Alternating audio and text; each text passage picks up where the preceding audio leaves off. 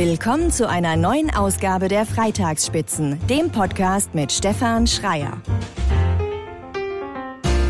Eine neue Ausgabe der Freitagsspitzen steht an und mein heutiger Gast ist im wahrsten Sinne des Wortes einer der größten Sportler aller Zeiten hier in unserem Lande.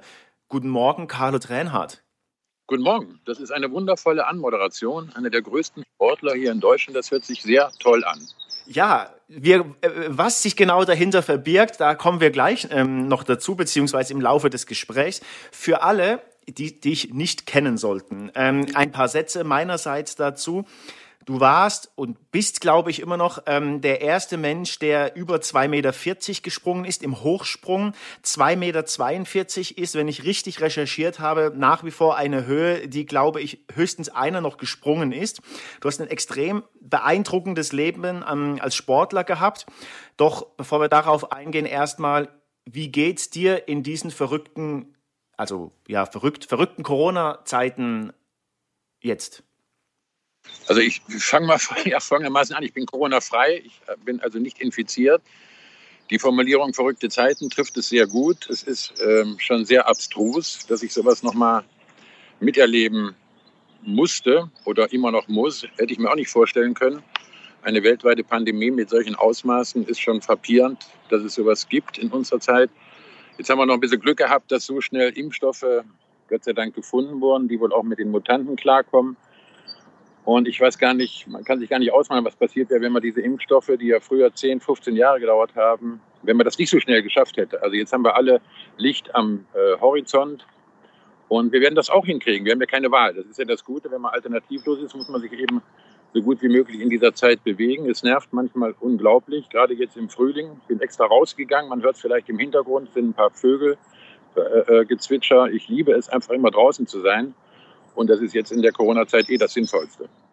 Äh, wunderbar. Ich hatte es eingangs bereits erwähnt. Ähm, du bist als Unternehmer tätig. Du berätst äh, heute ähm, Firmen. Du bist ähm, für den Deutschen Tennisbund im Davis Cup Team. Ich glaube Fitness äh, und Mentalcoach.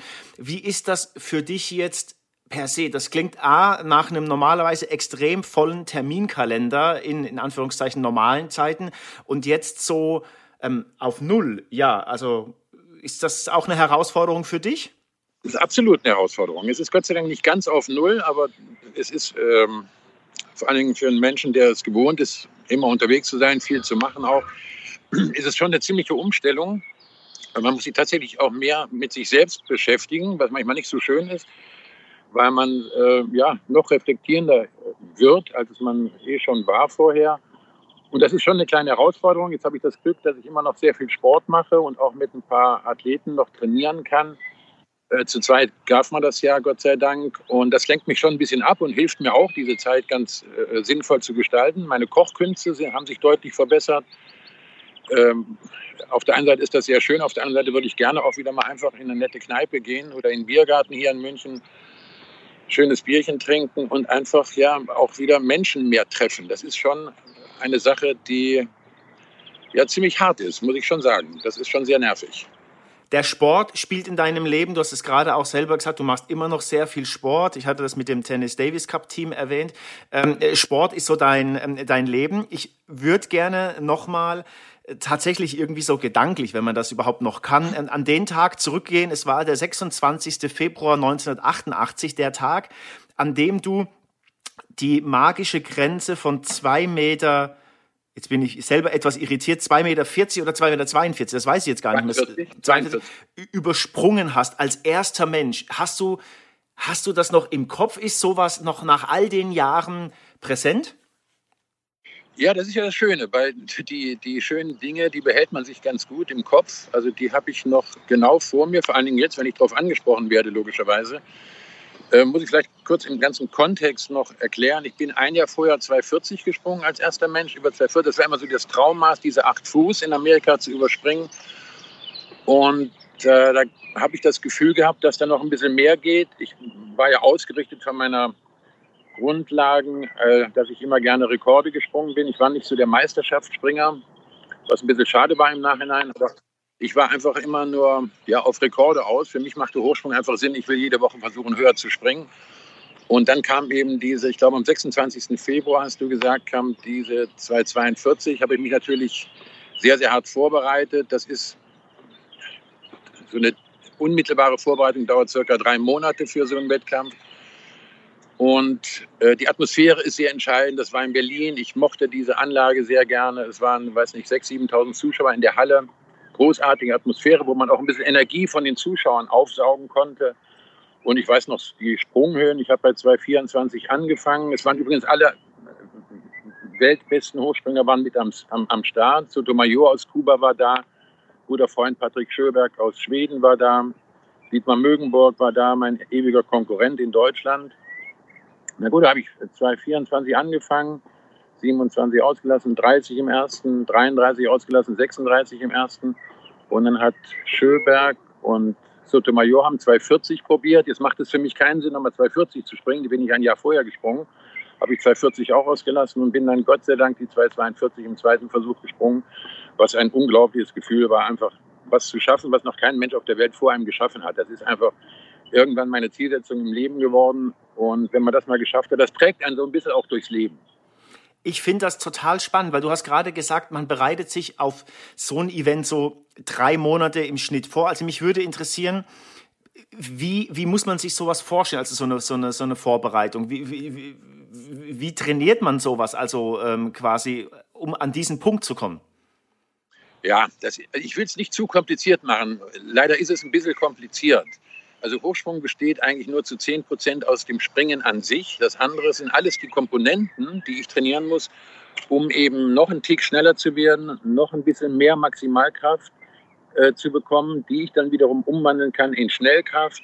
Wenn ich aus einer Anlaufgeschwindigkeit von 9 Metern pro Sekunde äh, dann es schaffe, tatsächlich in die sogenannte Amortisationsphase zu kommen, dass ich dann in die Vertikale komme, braucht es da sehr viele unterschiedliche äh, Trainingssequenzen, hat sehr viel mit logischerweise Sprungkraft zu tun, mit plyometrischen Sprüngen, wo ich die letzten Muskelfasern noch rekrutieren kann, eben auf den Bruchteil der Sekunde so schnell zu kontrahieren, dass es eben einem möglich macht, da drüber zu springen. Und das physische Training, sage ich mal, das ist anstrengend genug. Das hat so vier, fünf Stunden, ist das jeden Tag. Aber permanent daran zu denken, dass ich das an dem Tag schaffen will, das ist schon relativ anstrengend. Aber wenn man es hinkriegt, ist die Belohnung umso größer. Und ich glaube, das ist generell im Leben so, wenn man was Außergewöhnliches machen will, muss man auch da ein bisschen leiden vorher. Dieser Begriff Leidenschaft, wenn man den trennt, Leidenschaft, besondere Dinge, der ist nicht ganz unberechtigt. Jetzt ist diese Leistung von dir, die 2,42 Meter, so finde ich jedenfalls, ja nochmal doppelt ähm, spannend, weil du ja erst mit 19 Jahren Hochsprungprofi oder Leichtathletikprofi ähm, tatsächlich geworden bist oder ins Profilager ähm, gewechselt hast, weil du hast, wenn ich richtig informiert bin, vorher ja einen ganz anderen Sport aus, äh, äh, ausgeübt. Also von daher ist das ja eigentlich ein Beweis dafür, so würde ich das jetzt mal sehr groß interpretieren, was mit, mit Leistung, mit Wille äh, alles möglich ist. Das ist völlig richtig. Ähm, ich komme von also ganz anderen Sportarten eigentlich. Ich habe Leichtathletik auch nie so besonders gemocht. Ich mochte aber immer Hochsprung. Ich fand das cool, so aus eigener Kraft sich von der Erde wegzubewegen. Ich komme eigentlich vom Handball. Ich habe Judo gemacht, ich habe Volleyball gemacht, ich habe Basketball gespielt. Ich glaube, in meiner Hochzeit war ich in fünf, sechs Vereinen gleichzeitig. Meine Eltern sind fast wahnsinnig geworden durch die Rumfahrerei immer. Hatte aber immer eine Affinität zum Hochsprung. Ich habe 1968 war ich ja zehn Jahre alt, habe ich Dick Fosbury gesehen, als er in Mexico City Olympiasieger wurde mit diesem neuen Sprungstil, nämlich rückwärts. Also nach seinem Namen ist auch der, äh, die Sprungart dann äh, definiert worden. Dick Fosbury ist es, also der Fosbury Flop. Und dann bin ich gleich raus und wollte auch mal probieren, so rückwärts zu springen. Damals gab es aber noch nicht so auf den Sportplätzen irgendwelche Matten. Also da ist man tatsächlich noch im, scheiße, das zeigt jetzt, wie alt ich eigentlich bin, ist man tatsächlich noch im Sand gelandet. Und das tat dann ein bisschen weh. Dann habe ich mir einfach so eine Hochschwunganlage bei uns zu Hause auf der Wiese gebaut und habe selbst so meine ersten kleinen Sprüngchen gemacht. Aber du hast es richtig gesagt. Äh, mit 16, 17, glaube ich, habe ich meinen ersten Wettkampf überhaupt gemacht. Da habe ich noch Handball Regionalliga gespielt und sollte dann zu Gummersbach, um da Bundesliga zu spielen. Und dann kam das mit dem Hochsprung so ein bisschen. Und dann habe ich das erst zwei Jahre parallel gemacht, bis ich dann ja, mit 19 tatsächlich äh, ja, einfach nur noch Hochsprung gemacht habe. Okay. Und wo, wo äh, du hast gerade erwähnt, du hast dir eine Hochsprunganlage in deinen Garten oder in den Garten deiner Eltern gebaut, um zu trainieren. Jetzt kann man ja auch sagen, mit 19, Mensch, da hat man irgendwie im Zweifelsfall andere Hobbys. Woher kommt dieser, ich nenne das mal, brutale Wille, dies, dieser Ehrgeiz, also das dann auch noch in dem ähm, wahrscheinlich für Sportler dann doch schon ein bisschen ähm, höheren Alter, in Anführungszeichen, das trotzdem zu reißen? Ach Mensch, das hat mit so vielen Dingen zu tun. Jetzt muss ich ganz kurz mal gucken hier, ob das nicht zu laut wird. Jetzt macht nämlich einer, ich sitze hier in der Nähe von einem Tennisplatz und der ist jetzt gerade dabei, glaube ich, den Tennisplatz zu walzen. Wie ist das vom Ton für dich? Ähm, also man, man hört die Walze, aber ähm, du, wie gesagt, sonst kannst du gerne zwei, drei Meter nach rechts oder links gehen, alles entspannt. Gut, dann gehe ich mal ein bisschen weiter. Wir können ja weiter reden, während ich gehe.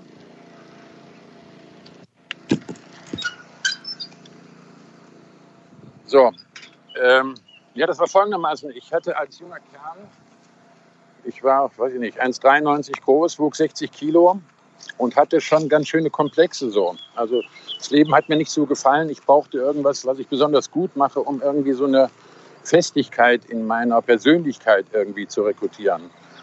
Und da ja, fand ich diesen Sport erstmal sehr sinnvoll und speziell Hochsprung dann.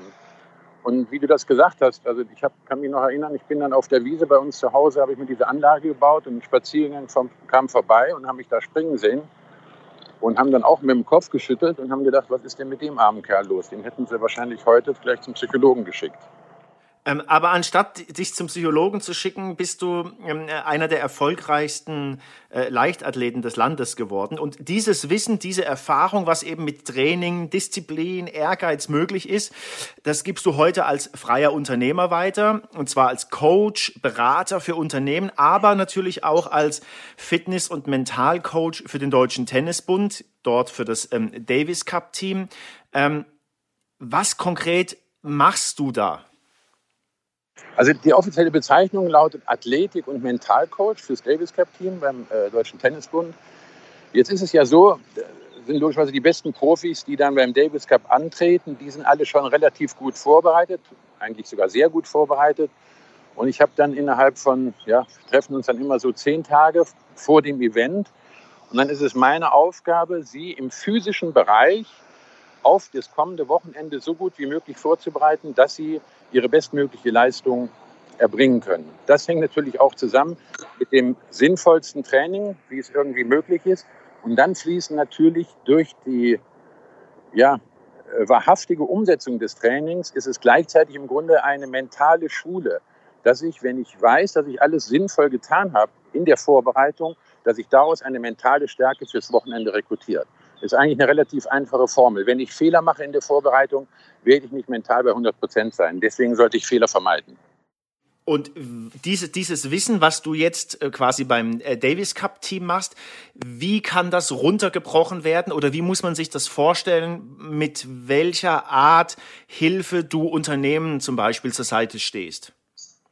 Ich mache es mal an einem Beispiel deutlich. Also ich halte, es gibt sehr viele Analogien aus dem Leistungssport die ich in den Leistungssport des Alltags, so nenne ich mal das Berufsleben, ist ja auf eine Art auch Leistungssport übertragen kann. Wenn ich zum Beispiel irgendeine wichtige Präsentation mache, ist die Vorbereitung ähnlich wie auf, einen, auf eine deutsche Meisterschaft, auf einen Weltrekordversuch, auf eine, auf eine Weltmeisterschaft, wie auch immer.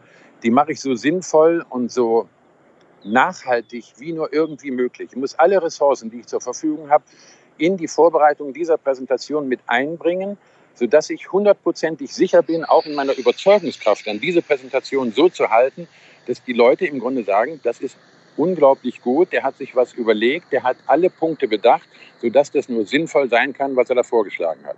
Und dann wird das auch im Job funktionieren und man wird auch dann Erfolg haben. Was lernt der Sport denn quasi dann zusammengefasst fürs Leben? Der Sport kann einen, ich glaube, erstmal kann der Sport viele Psychologen ersetzen hören jetzt die Psychologen wahrscheinlich nicht so gerne, aber wenn ich in, ist egal eigentlich in welchem Alter auch ich Sport treibe, wenn ich da versuche, noch ein paar Sachen einfach auch sukzessive ein bisschen besser zu machen, gibt das mir einfach ein anderes Gefühl. Es gibt mir ein positiveres Glücksgefühl, dass ich auch im fortgeschrittenen Alter meine Leistung in einer relativen und sinnvollen Form noch verbessern kann. wenn ich immer nur noch versuche, mein Level zu halten und mich nicht mehr weiter verbessern möchte oder kann, aus welchen Gründen, wird es so ein bisschen langweilig, finde ich. Und versuchen, sich an neue Dinge, auch Grenzen zu überschreiten, egal in welchem, Alter, äh, in welchem Alter sich noch ranzuwagen, das halte ich schon für sinnvoll. Du hast jetzt gerade von, von, von Grenzen überschreiten gesprochen, von sich am Schopf packen, respektive, dass der Sport auch ähm, einen Psychologen ersetzen kann. Was ich an deiner Vita so ganz ähm, äh, extrem emotional persönlich auch so für mich finde, ist, dass du jetzt ja auch persönlich in den letzten Jahren zwei relativ, nicht relativ, zwei sehr starke Schicksal, Schicksalsschläge hattest. Deine Frau ist verstorben und du hattest eine ziemlich schwere Herz-OP. Hat dir, also wie schafft man das quasi aus so einem Loch, ich weiß gar nicht, ob das überhaupt der richtige betreffende Begriff ist, sowas sein kann, sein darf. Wie kommt man da wieder raus? Also ist das, weil du eben ähm, dich extrem als äh, Profisportler früher damit auseinandergesetzt hast? Oder wie schafft man das? Hilfst du dir da selbst? Das schaffen ja andere Menschen auch. Also das ist ja auch wieder alternativlos. Also nur zwei Sätze zu meiner verstorbenen Frau, die war sehr lange krank. Das war furchtbar, als das alles passiert ist. Ich habe einen Sohn, der ist, äh, war zu der Zeit 19 Jahre alt, steckte gerade vor dem Abitur. Es mussten unheimlich viele Dinge erstmal geregelt werden. Dann ist man erstmal wie in so einem Tunnel, dass man eigentlich die Zeit zum Trauer gar nicht so richtig hat, sondern erstmal alle Dinge regeln muss. Und das kommt dann erst alles sukzessive, die Verarbeitung und so weiter. Diese Herzgeschichte, die du angesprochen hast, die war 2017 da war ich bei einem Kardiologen, um mal so einen Check zu machen. Und dann sagte der Kardiologe zu mir, nachdem er das äh, Ultraschallbild gezeigt hat, Herr Trainer, wenn Sie heute Nacht nicht operiert werden, können Sie morgen tot sein. Solche Sätze sieht man irgendwie nur in solchen Filmen oder liest es mal in einem Buch, aber dass man selbst von so einem Satz mal getroffen, im wahrsten Sinne des Wortes, wird, ist eigentlich sehr unwahrscheinlich. Als es dann passiert ist, auch da hast du ja nur die Möglichkeit zu sagen, okay, ich lasse mich nicht operieren, ich warte, bis ich sterbe. Das wäre die dumme Variante. Du musst dich dem Problem dann stellen oder der Situation stellen, die ja auch wieder mal alternativlos ist. Kannst nur versuchen, so sinnvoll wie möglich damit umzugehen, nicht lamoyant sind. Lamoyanz bringt dich dann auch nicht weiter. Also ich bin dann so schnell wie möglich natürlich mit Ärzten gesprochen, alle Untersuchungen wurden gemacht und das als Projekt ansehen, das ist keine wunderbare Zeit. Das ist schon mit Ängsten natürlich verbunden und so weiter, aber dann muss man auch ein bisschen Glück haben. Ich hatte einen sehr guten Professor, der mir das sehr sinnvoll erklärt hat. Ich bin nicht direkt am Herzen operiert worden, also die haben mich schon aufgemacht, aber ich hatte ein Aneurysma an der Aorta, die zum Herzen führt. Und ja, die musste einfach repariert werden. Der hat mir das so erklärt, das ist wie ein Auspuff beim Auto, der ist kaputt, wir machen einen neuen Auspuff daran und dann ist alles wieder gut. Und das, dieser simple Satz hat mir gefallen. Und ich weiß nicht, ob es äh, tatsächlich stimmt, aber in der Vorbereitung habe ich gelesen, dass du ähm, tatsächlich 14 Tage gewartet hast, bis du diese OP hast machen lassen, obwohl der Arzt, äh, wenn ich es richtig verstanden habe, dazu dir gesagt hat, wenn sie sich nicht heute Nacht operieren lassen, ähm, äh, dann wird es im Zweifelsfall blöd. Ist das korrekt? Das ist korrekt, aber ich äh, kann jetzt erstmal einem Menschen per se nicht glauben, wenn er mir sagt, heute Nacht. Also heute Nacht hatte ich erstmal gar keine Lust damals, da irgendwas zu machen ich musste das Zeug erstmal verarbeiten, wie das dann so alles funktioniert, brauchte erstmal die Information jetzt, was alles gemacht werden muss und wie das hinterher auch aussieht. Und dann brauchte ich auch ein bisschen Zeit, dann brauchst du Zeit für die Untersuchungen und so weiter. Und ähm, habe natürlich auch abgeklärt, was darf ich machen jetzt in den nächsten zwei Wochen und da darfst du keine Belastung machen. Das ist schon ganz okay gewesen und man kann sich da, man braucht schon ein bisschen Zeit, um sich darauf vorzubereiten auch. Insofern, auch im Nachhinein war das genau sinnvoll, das so zu machen. Und ähm, eine weitere äh, Sache, die ich gelesen habe im Rahmen der Vorbereitung, auch hier konnte ich mir, habe ich gedacht, wenn das stimmt, dann ist er echt ein, ein harter Knochen und das ist jetzt äh, liebevoll gemeint. Du bist nach zwei Tagen angeblich mit, mit dem medizinischen Equipment, was man da so an sich hat, zum Italiener um die Ecke im, im, im Krankenhaus gelaufen, um einen Rotwein zu trinken. Ja, die Geschichte stimmt, nur es war kein Rotwein, es war ein Weißwein. Okay. Ich will damit aber auch gar nicht kokettieren. Ich will damit eigentlich Folgendes nur sagen. Es ist also die Wahrheit, das war so. Ich bin dann, hast du noch so einen Monitor und hast so ein paar Schläuche am Hals noch und da und da. Und äh, man will ja so schnell wie möglich wieder ins normale Leben zurück. Und ich fühlte mich nach zwei Tagen oder zweieinhalb Tage waren es dann so, dass ich ein Gefühl dafür entwickelt hatte. Und dann war meine Frau und mein Sohn da. Ich sagte dann, komm, gehen wir da ist ein Italiener 500 Meter vom Krankenhaus weg, da gehen wir was essen. Und dann, als wir da saßen, dachte ich vielleicht ein Glas Wein, hatte ich so ja, eine Vorstellungskraft schon, dass mir das wieder schmecken könnte. Und von da an ging es auch tatsächlich bergauf.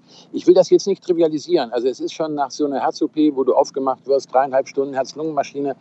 Ich konnte kaum eine Treppe hochgehen. Das ist schon alles sehr hart. Nur man, oder ich habe dann versucht, so schnell wie möglich wieder in ein einigermaßen normales Leben zurückzukommen. Bin dann nach einer Woche gleich in die Reha, gleich aufs Fahrrad und habe trainiert. Und das kann ich vielleicht als kleine Botschaft Menschen mitgeben, die eine schwere OP hatten, die krank waren oder irgendwas.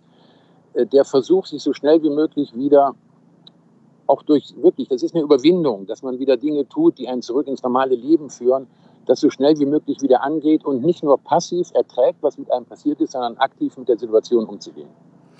Carlo, ich danke dir ganz herzlich für dein Gespräch. Ich habe mitgenommen, ähm, mit Wille, Aktivität, Kraft, Leidenschaft ähm, ist vieles im Leben möglich, von dem man am Anfang vielleicht gar nicht so denkt, ähm, dass es irgendwie klappt. Danke dir für deine Zeit.